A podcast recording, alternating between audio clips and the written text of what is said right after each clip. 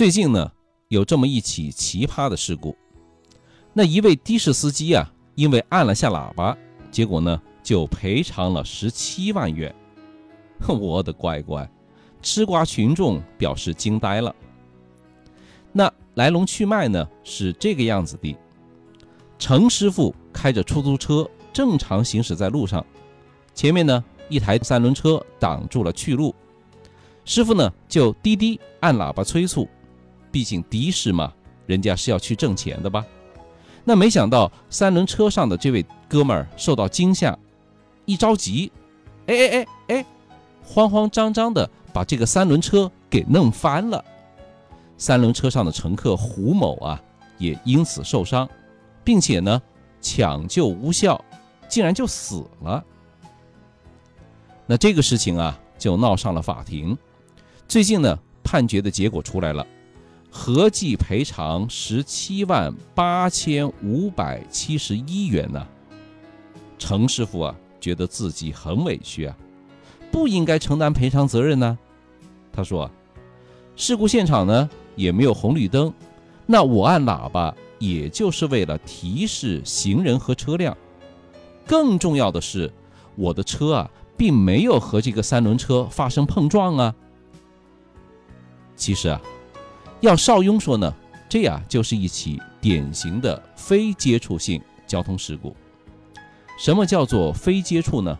就是啊，车子和车子，或者呢车子和人，既没有碰到，也没有撞上，但是呢就是发生了事故了。那这种情况，两台车有没有碰撞，并不是交通事故的必要条件。那只要是你按喇叭的这个行为。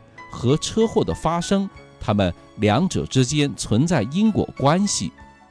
你鸣笛才导致三轮车主受到惊吓，那你鸣笛车上的这位胡某啊才会死亡，那你就要负责任。这听起来呢，是不是有点冤枉啊？以后碰瓷可能就有新招了，站在车子前面等着司机按喇叭，按了然后就地一倒，不就呵呵了？其实啊，这和碰瓷啊还是有区别的。碰瓷吧是人家主动来撞你，这是接触事故，是撞上了。这个呢完全是没有撞到，你把人家吓到了，人家倒在地上仍然会要你赔偿。那有的朋友会说啊，哎，我们开个车也太难了吧？那以后干脆把喇叭取消得了，不然我今天按个喇叭。把路边的人吓一跳，他往地上一倒，住院半年，那我不是死翘翘了？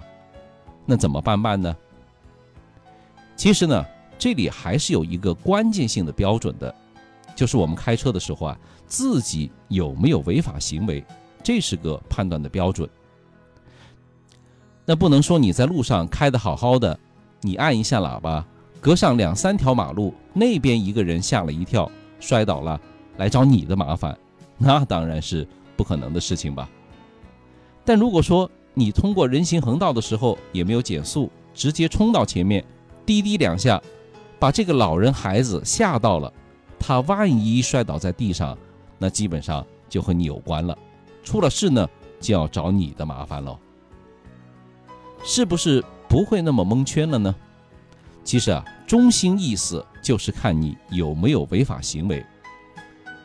那真要是碰到了这种非接触的交通事故啊，咱们记住一条原则，不能去私了，掏钱撩男这个不行，你得报警，让交警到场开个责任认定书，把相关情况给写清楚，是非接触的事故。然后呢，你拿着这个单子，保险公司啊也是会进行理赔的，不管接没接触啊，它就是一个正常普通的。交通事故而已呀，程序呀、步骤啊，都完全是一样一样的。报警、取证、开单、理赔，把该做的事情做完就好了。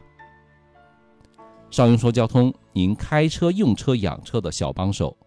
那我们开车的时候啊，遇到非机动车呀、年长或者年幼的行人呢，应当主动的去让行，切记呢大声的滴滴。